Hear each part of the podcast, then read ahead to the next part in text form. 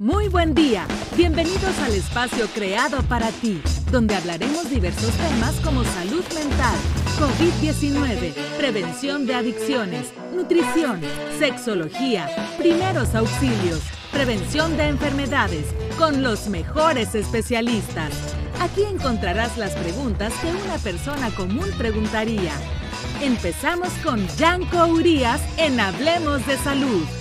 Comenzamos. Igual se confirmaron dos casos en pacientes pediátricos, uno en una recién nacida cuya madre es un caso confirmado en días recientes y otro en un niño de 7 años. Estos dos niños, uno vivía, vive perdón, en Bacuachi y otro en Hermosillo.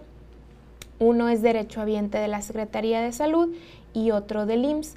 Con ellos entonces se acumulan 62 casos en pacientes pediátricos, grupo en el que hasta el momento no ha ocurrido ninguna defunción.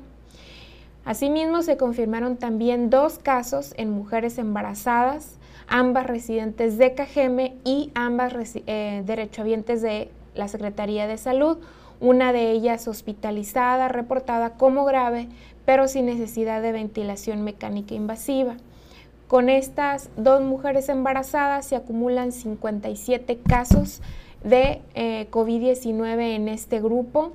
Afortunadamente, del mismo modo que en los pacientes pediátricos, no ha ocurrido ninguna defunción en mujeres embarazadas. La cifra en los trabajadores de la salud sigue aumentando. El día de ayer se confirmaron 69 compañeros, 69 trabajadores de la salud con lo que la cifra aumenta a 1.726 casos en trabajadores de la salud. El día de ayer, de estos 257 eh, casos no fatales, el 23% requirió hospitalización, cuatro de ellos en estado crítico, es decir, muy graves y bajo ventilación mecánica invasiva, y los 198 restantes se encuentran en su domicilio. Hermosillo, Cajeme, Nogales, San Luis Río Colorado, Navojoa y Caborca siguen siendo los municipios con la mayor incidencia. El resto se distribuye en 47 municipios. El día de ayer se agregaron municipios nuevos como Moctezuma y Nacorichico, que son municipios en los que no teníamos casos confirmados y Granados también se agregó. 3.400 casos han ocurrido en hombres y 3.309 en mujeres. La mayoría corresponde a pacientes de la Secretaría de Salud, el 56% corresponde a pacientes de la Secretaría de Salud. Al momento, 4.846 presentan un cuadro leve con manejo en casa, y 2.265 personas permanecen activas con la enfermedad activa. Al día de hoy tenemos 649 casos recuperados, es decir, con evidencia de curación virológica. 614 casos están hospitalizados, 65 de ellos en condiciones críticas y bajo ventilación mecánica invasiva. Tenemos un 60% de positividad en las pruebas realizadas, que al momento han sido 11.213 pacientes estudiados. Este sería el panorama eh, más actualizado que tenemos en el Estado. Muchísimas gracias, Denica. Denica, ¿cómo estamos a nivel nacional con el COVID-19 a comparación a nivel, eh, a nivel mundial? En comparación de casos confirmados y en casos eh, de fallecimientos? Bueno, como lo comenté ahorita, en cuanto a la letalidad por COVID-19, Sonora ocupa la posición número 21. Eh, Nos hemos mantenido prácticamente dos meses por debajo de la media nacional en cuanto a defunciones, eh, situación pues que habla bien de la atención, a pesar de que no son pocas las defunciones que están ocurriendo en el estado. Eh, seguimos por debajo de la media nacional, es decir, no es el mismo panorama que tiene Sonora, incluso comparado con nuestros eh, estados vecinos, ¿no? Como Sinaloa, Baja California, Chihuahua, Baja California, ha tenido una situación muy, muy seria en cuanto a ocupación hospitalaria, en cuanto a defunciones y en cuanto a casos confirmados. Entonces, a pesar de que son muchas las defunciones que tenemos en el Estado comparativamente con otras entidades federativas, sobre todo las vecinas, seguimos eh, manteniendo una menor proporción de defunciones. La semana pasada te pregunté eso, Denica, y te lo vuelvo a preguntar ahorita. ¿Por qué la diferencia entre los datos de la federación ¿Cuántos, ¿Cuántos miles menos aparecen en la federación? ¿Y cuál es la realidad que tenemos en Sonora? ¿Cuál es la realidad que se plasma en un sistema eh, nacional de epidemiología? Pero no se plasma en la federación, no, no, no lo muestran. ¿Cuáles son los números, doctora? Bueno, los números que tenemos en Sonora son estos que acabo de presentar. En Sonora hay 6.709 casos confirmados. Esta es una cifra que incluso Digo, como ya sabemos, ningún sistema de vigilancia epidemiológica a nivel mundial, no estamos hablando de México, puede tener una cifra exacta, precisa, de cuántos casos hay exactamente, ¿no? Siempre los sistemas de vigilancia epidemiológica se basan en, en, poblaciones y en muestreo, sobre todo este que tiene una modalidad centinela. Entonces, Tomando en cuenta todo eso, en Sonora tenemos confirmados 6.709 casos. La federación em, tiene una cifra menor, tanto de casos confirmados como de defunciones, y existen pues diversos argumentos, ¿no? Por los cuales eh, puede estar ocurriendo esto. Los sistemas de información requieren varios niveles de validación. Entonces, una puede ser precisamente ese proceso de validación que la federación tiene que realizar para eh, acreditar los casos, ¿no? Para considerarlos como casos confirmados de la entidad federativa que se trate. Sin embargo, sí hay un, un retraso muy, muy importante en cuanto tanto a casos confirmados como a defunciones. Hay un desfase muy importante entre lo que nosotros presentamos como entidad federativa y lo que, presenta, lo que se presenta a nivel federal. Estamos en constante comunicación. Van a hacerse algunos cambios eh, por parte de, la Dirección General de Epidemiología a nivel federal en, la emisión de este informe para no tener estas diferencias tan grandes, ¿no? De, lo que nosotros reportamos con lo que reporta la federación. Ellos nos han explicado a todos los epidemiólogos de los estados que van a reformular el informe para que se pueda tener más claridad de lo que está sucediendo.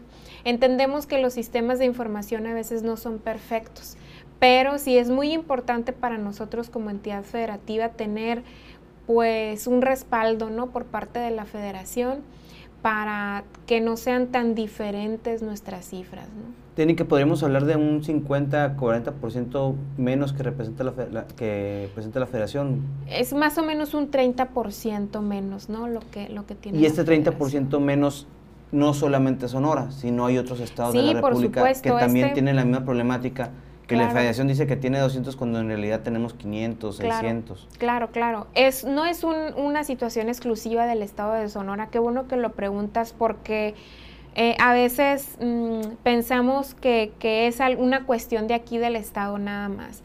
Otros estados de la República tienen exactamente la, la misma inquietud que nosotros, ¿no? Em, dialogando también con la federación para generar este consenso en cuanto al reporte que se va a emitir tanto a las autoridades federales como a las autoridades estatales. Entonces, sí es muy importante que quede claro que no es un problema exclusivo del estado de Sonora. Esto persiste a nivel nacional, estados grandes y con una gran cantidad de casos como Nuevo León, como Jalisco, como el mismo Baja California con esa gran cantidad de casos que tiene, eh, tienen esta misma situación, ¿no? En donde la federación presenta una cifra y ellos tienen otra. Entonces, no es un problema exclusivo de Sonora, se trata de estos procesos. A lo mejor están tratando de frenar la curva. Híjola, pues yo no. quisiera yo no pensar eso, pero. bueno, hay que tener entonces la confianza de que nosotros aquí en el estado de Sonora estamos haciendo eh, nuestro mejor esfuerzo para mantener el sistema de vigilancia epidemiológica lo más al día posible, ¿no? Para que las decisiones, tanto clínicas como a nivel de salud pública, sean tomadas con los datos más certeros posibles. En fallecimientos la federación presenta que tenemos alrededor de 300 casos, mientras que en Sonora ya llegamos a los... 582 casos. Ahí hay una diferencia de, 280 sí, eh, así es, funciones lamentables que han ocurrido y en casos confirmados ahí eh, traemos 6.709 casos confirmados en Sonora, mientras que la federación trae alrededor de 3.000. Aproximadamente, sí, sí. Hay una diferencia no, no traigo aquí el reporte del día de ayer, pero sí, sí hay una, una diferencia bastante grande. Doctora, ¿qué protocolos debemos eh, realizar cuando una persona, un familiar es positivo a COVID, está en su casa, es positivo, vive con tres, cuatro personas, es una casa mediana, pequeña. ¿Qué se tiene que hacer a partir de ese momento que ya está confirmado o que pudiera ser sospechoso? Bien, esa es una pregunta bien importante porque a veces nos llega de sorpresa, ¿no? Eh, que mi hermana, que mi mamá, que mi papá salieron confirmados y que no, nos, no sabemos con precisión cómo manejarnos dentro de nuestro hogar. Lo ideal, por supuesto, es el aislamiento y no solo el aislamiento del caso confirmado, sino de toda la familia. Es muy importante que el resto de los familiares estén conscientes de que en el momento en el que su contacto directo, su familiar directo es positivo, ellos son considerados casos sospechosos únicamente por el contacto directo con un caso confirmado. Entonces, si no es posible que el caso confirmado esté aislado en un solo cuarto, de preferencia mantenerse a dos metros del resto de la familia siempre, sobre todo al momento de dormir, y que siempre utilice cubrebocas y por supuesto la higiene de las manos dentro de, la casa. En este caso, doctora, y es bien importante saberlo, si hay un familiar sospechoso o confirmado, el resto de las personas, aunque se haya aislado en su cuarto, aunque esté, tiene que aislarse también de sus trabajos, tienen que buscar no salir a contagiar a las personas.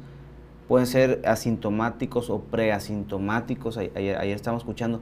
¿Cuál es el protocolo? O sea, no tienen que salir. No tienen que salir. El, contacto con un caso confirmado, así tan cercano, o sea, un caso, intra, un contacto intradomiciliario, una persona con la que vivo, a pesar de que digan, yo me siento bien, yo no tengo síntomas. Bueno, el hecho de haber tenido contacto con un caso confirmado los convierte en casos sospechosos. Por lo tanto, amerita aislamiento también. Esa es una cuestión de responsabilidad, ¿no? De yo saber que estuve en contacto con un caso confirmado, un contacto muy estrecho, o sea, una persona que vive conmigo, y es necesario entonces que yo me aísle, aunque en ese momento todavía no presente síntomas. Lo hemos visto en infinidad de ocasiones cuando abordamos brotes intrafamiliares. Sale positivo el papá y en ese momento cuando nosotros abordamos el caso, ninguno de los familiares tiene síntomas. Y por lo tanto siguen saliendo, la señora sale al súper, el único que se mantiene encerradito es el papá, ¿no? El caso confirmado. Pero resulta que a los 3, 4 días ya cae la mamá con síntomas, ya cae el otro hijo. Pero todo ese tiempo ellos estuvieron circulando en la comunidad. Y eso es lo que puede perpetuar el brote, o sea, hacerlo mucho más largo. Entonces, es muy importante que nos quede claro esto. Tenemos que estar aislados por lo menos, por lo menos, siete días. Idealmente tienen que ser 14, porque son dos periodos largos de incubación. Entonces, esa catorcena, si después de esa catorcena ya mi caso confirmado se recuperó y nadie de la familia presentó síntomas, ya podemos regresar a, podemos finalizar el aislamiento, ¿no? Pero es muy importante tener claro que todos ameritan aislamiento. Y, eh, es algo muy importante porque eh, nos han llegado muchos reportes en redes sociales donde recursos humanos, de tanto público, privado como, como de instituciones, solamente les da tres días para poder, eh, un justificante, un certificado médico, por tres días. Entonces, ¿cuál es el llamado a ellos? Hacer un darles la autorización de faltar 14 días a, su trabajo. Correcto. Porque si no se puede complicar esa situación. Creo que en este momento todos tenemos que cooperar, ¿no? Entiendo que hay una situación de, económica, de trabajo, que, que es muy importante también solventar. Pero en este momento resulta más importante tratar de cortar cadenas de transmisión se han comunicado con nosotros infinidad de personas. Hay patrones muy, muy responsables que dicen, yo los mando a su casa, si tienen síntomas, yo los mando a su casa. Eh, pero el trabajador por sentirse bien, por haber tenido un cuadro leve, un cuadro leve se recuperan los pacientes en cinco días máximo de un cuadro leve. Entonces llegan siete días y ya quieren regresar a trabajar. La indicación es de 14 días, el aislamiento debe ser de 14 días, porque es muy riesgoso que una persona, a pesar de ya no tener datos clínicos, puede todavía ser transmisor de este virus.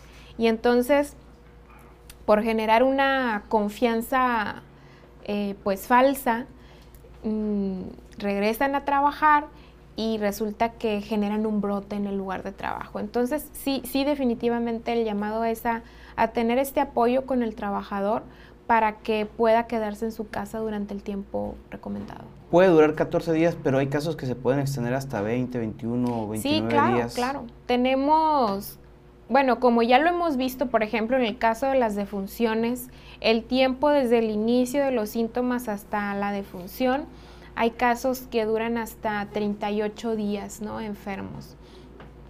En los cuadros leves, el paciente suele recuperarse en 4 o 5 días. Ya está prácticamente asintomático, a lo mejor todavía con ligera congestión, con un poquito de dolor de cabeza, pero ya el cuadro es prácticamente imperceptible por el paciente. Eh, sin embargo, insisto, la catorcena, estos 14 días son el periodo recomendado de aislamiento, a pesar de que la mejoría clínica ya sea evidente. Tenemos casos también en donde segunda muestra sale positiva, tercera muestra sale positiva. No son muchos los casos, afortunadamente, que tenemos bajo bajo esta condición, pero son personas que, han requerido mantenerse en aislamiento incluso por un mes, por seguir presentando segundas, terceras. Tenemos un caso que tiene una quinta muestra positiva a COVID-19. Entonces es muy, muy importante que tomemos en cuenta esta situación de los 14 días para que aunque ya nos sintamos recuperados, nos mantengamos todavía en aislamiento durante ese periodo de tiempo. Doctora, aprovechando, ¿qué protocolos tenemos que seguir en las oficinas? Un caso sospechoso, un caso confirmado. ¿Qué se tiene que hacer? ¿Qué tienen que hacer los patrones? ¿Qué tienen que hacer los trabajadores? Porque muchas veces los trabajadores es que me están obligando a ir a trabajar y soy positivo a COVID. De entrada creo que hay una responsabilidad como, como persona. Por supuesto, claro. Eh, un caso confirmado definitivamente no puede presentarse a trabajar, aunque presente un cuadro leve y se sienta bien para trabajar, no debe presentarse a trabajar. Hay que recordar que esta enfermedad en, afortunadamente muchas personas, prácticamente el 70% de nuestros casos confirmados, han sido cuadros leves que se han recuperado rápidamente y que no ha pasado a mayores. Sin embargo, en todos los trabajos puede existir una persona que tenga factores de riesgo y que podamos contagiarla y que lo que fue para nosotros un, simple resfriado, para otra persona represente la muerte. Entonces, sí es muy importante tener esa conciencia y si somos casos confirmados, a pesar de que tengamos un cuadro leve, no nos presentemos a trabajar. ¿Qué hacer en las oficinas? Bueno, lo primero que hay que hacer, primero en las oficinas debe de haber protocolos de sana distancia. Eso es lo primero que tenemos que implementar para eh, evitar la generación de brotes. Protocolos de sana distancia, es decir, si hay escritorios que estén separados, etc. Eh, segundo, si hay un caso confirmado, los primeros que tienen que ser evaluados son los compañeros de trabajo que estaban contiguos, es decir, si trabajaban en una estación de trabajo, pues los que estaban a su alrededor son los que serían abordados como contactos directos. No es necesario eh, pues parar a toda una fábrica, por ejemplo, o cerrar toda una oficina. Pero sí es muy importante que entendamos una cosa, Yanko.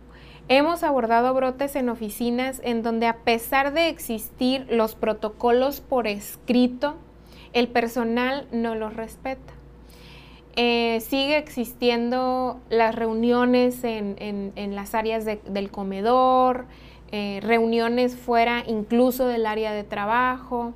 Cuando abordamos un brote resulta muy curioso que después confiesan, por decirlo de alguna manera, pues que hicieron una carne asada o que festejaron un cumpleaños en la oficina y pues estuvieron ahí todos juntos. Entonces, este no es el momento para, para em, para eh, festejar. Para festejar. Bueno, sí podemos festejar, pero yo creo que existen otras maneras. Debemos de aprender definitivamente otras maneras de, socializar. Entonces, hay que cuidar mucho eso, hay que cuidar mucho eso. Recuerden que la cifra en personal de salud va en aumento.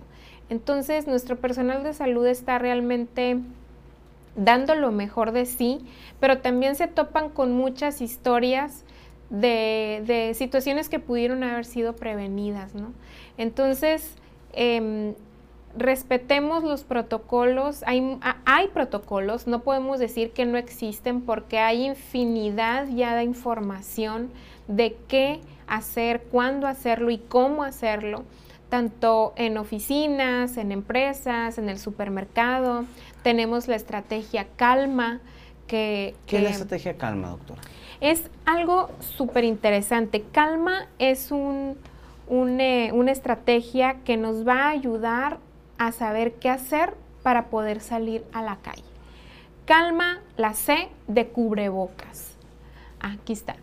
Hay que usarlo siempre que vayamos a salir, usarlo de manera adecuada y usarlo todo el tiempo. Recordemos que nuestro cubrebocas debe cubrir nariz y boca. No papada ni codo. Ni, ni, ni nomás la boca o nomás la nariz o, o quitártelo para estornudar o quitártelo para hablar. No. Hay que usarlo todo el tiempo, no tocarlo y debe cubrir nuestra nariz y nuestra boca. La A es actitud preventiva, lo que decía el secretario Enrique Clausen anoche. Asumir que todos tienen COVID-19, incluyéndome. Debemos actuar como si yo estuviera infectado y quiero proteger a los demás, o como si los demás estuvieran infectados y yo quisiera protegerme de ellos. Hay que tener una actitud preventiva. La L es libre de fiebre. Es decir, tenemos que estar siempre a menos de 37.5 grados centígrados de temperatura corporal. Esto es muy importante, estamos esperando que nos tomen la temperatura en todos lados, ¿no? Pero nosotros lo podemos hacer también en nuestra casa y antes de salir tomarnos la temperatura y si tengo fiebre, lo indicado es acudir a buscar atención médica. La M de manos limpias. Esto es lo más importante. Manos limpias, ya sea con agua y jabón. Acuérdense que el lavado de manos de manera correcta debe durar al menos 20 segundos, al menos 20 segundos, idealmente 40 segundos. Ya hemos dicho varias estrategias, que cantes una estrofa de una canción, que cuentes hasta 20, etcétera para que el lavado de manos sea efectivo. Mojarse nomás las manos y ponerte una gota de jabón no sirve de nada. Hay que hacerlo de manera correcta. En caso de no tener agua y jabón, podemos usar con seguridad alcohol en gel al 70%, también con una técnica adecuada. Y finalmente la A es de distancia, ¿no? A 1.5 metros de distancia de las demás personas. Siempre mantener la sana distancia para eh, tener seguridad de no transmitir ni que nos transmitan eh, este virus que como ya lo hemos dicho pues es un virus que no viaja, por así decirlo, muy lejos, no viaja más allá de 1.5 metros, entonces al menos debemos estar a 1.5 metros de distancia de todas las personas, en una fila, en el súper, en el banco, a cualquier parte donde vayamos debemos de estar al menos a esa distancia. Entonces hay que recordar eh, estas palabras. Calma es eh, este, esta estrategia que nos va a ayudar a salir con mucha seguridad en nuestras casas. Entonces, si salimos a la calle, hay que salir con calma. Hay que salir con calma. Hay que salir con calma, hay que estar checando la temperatura, lavarnos las manos, guardar la distancia. Eh, respetar los espacios eh, públicos. Mucha gente llega sin su cubrebocas, llega y se te pega y volteas y les pides, hazte para allá y te dicen, ni que estuviera contagiado. es que no sabemos quién pudiera estar contagiado. Esa es la actitud preventiva. En el elevador, a mí me ha tocado bajarme de elevadores y de seguro han de haber pensado que soy de lo peor, ¿no? Pero de verdad hay que mantener la sana distancia. Es una distancia de seguridad es una actitud preventiva, no es una grosería, ni es en este momento, como decía ahorita el compañero, no me hables tan cerquita sin el cubrebocas. Así tenemos que tener una actitud preventiva ante, ante este padecimiento. Eso nos va a mantener a salvo. Doctora, ¿algo más que agregar el día de hoy? Pues yo creo que es todo. Hay que salir con calma, hay que respetar los protocolos que ya existen hay que cuidarnos mucho y creo que si cooperamos todos vamos a, salir pronto de esto. Vamos a hacer un compromiso aquí, la Dirección de Comunicación Social de la Secretaría de Salud, de armar una campaña muy padre con el tema de calma, ya estamos avanzándole, eh, yo que la presentamos entre miércoles y jueves, estamos trabajando duro, creo que es algo, es una herramienta para poder salir, de preferencia por los que se puedan quedar en casa, que se quedan en casa, pero los que tenemos que salir a trabajar, pues tenemos que salir con calma, tenemos que salir preparados, tenemos que aprender a vivir con este virus. Te leo unos comentarios. Hazme un, favor nomás, Nubia Valdés. Quisiera saber de los 76 casos en Cananea, ¿son leves? ¿Cuántos se curaron? Puede que eh, empezó el brote, la suma sigue subiendo y, jamás se han dicho si se han recuperado o no. Sí lo hemos dicho está en redes, pero no, sé si tengamos el dato ahorita de, de cómo estamos ahí. Ese, ese dato lo tenemos en el aviso epidemiológico también que se emite diariamente. Está Kiki Palafox, Lupita Olvera, Chuyita Vázquez, Patti, Rosario Páez, una buena amiga de Hacienda, Chiri, Marisol Gil, saludos del sur del estado, Elise Ruiz, María Pulido, eh, Yasmín, Mario, Milton Guirado, buen amigo eh, Milton, eh, que nos están aquí viendo, Sheila, Carolina, Norma, Lore Rodríguez también, un saludo a Lore, Lulu Soto, buenos días, María Carmen Ortiz, el doctor Félix Higuera, un saludo del doctor Félix Higuera, Al, doctor Joel Godínez, hasta San Luis Colorado, también un saludote al, al doctor. José Morales, eh, José Manuel Morales Gil, también aquí están con nosotros, Socorro Mendoza, buenos días, Selva Navarro, hasta Guaymas, saludos.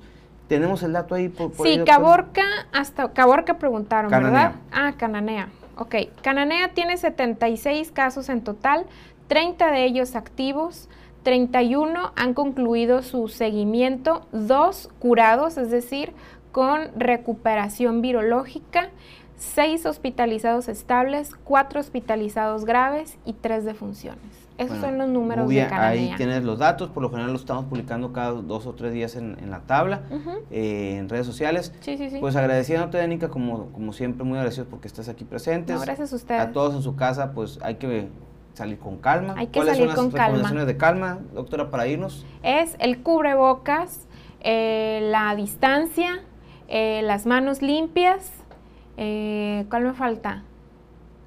La sana distancia, las manos limpias, la temperatura, el cubrebocas. Aquí está, mira, el eh, cubrebocas, actitud preventiva, libre de fiebre, las manos limpias y a 1.5 metros de distancia. Y si se puede a 2 metros, mejor. Mejor. Todavía. Mejor. Hay que salir con calma. Muchísimas gracias, nos vemos mañana. Muy buenos días agradeciendo como siempre a la Secretaría Técnica porque nos da la facilidad de poder transmitir en las redes sociales del Gobierno del Estado, en la cuenta de la señora gobernadora, muchísimas gracias, eh, cuenta de la Secretaría de Salud y, y de Enrique Clausen, muchísimas gracias, muy buenos días y gracias a los medios de comunicación que nos siguen y nos apoyan en esas transmisiones. Muy buen día. Buen día.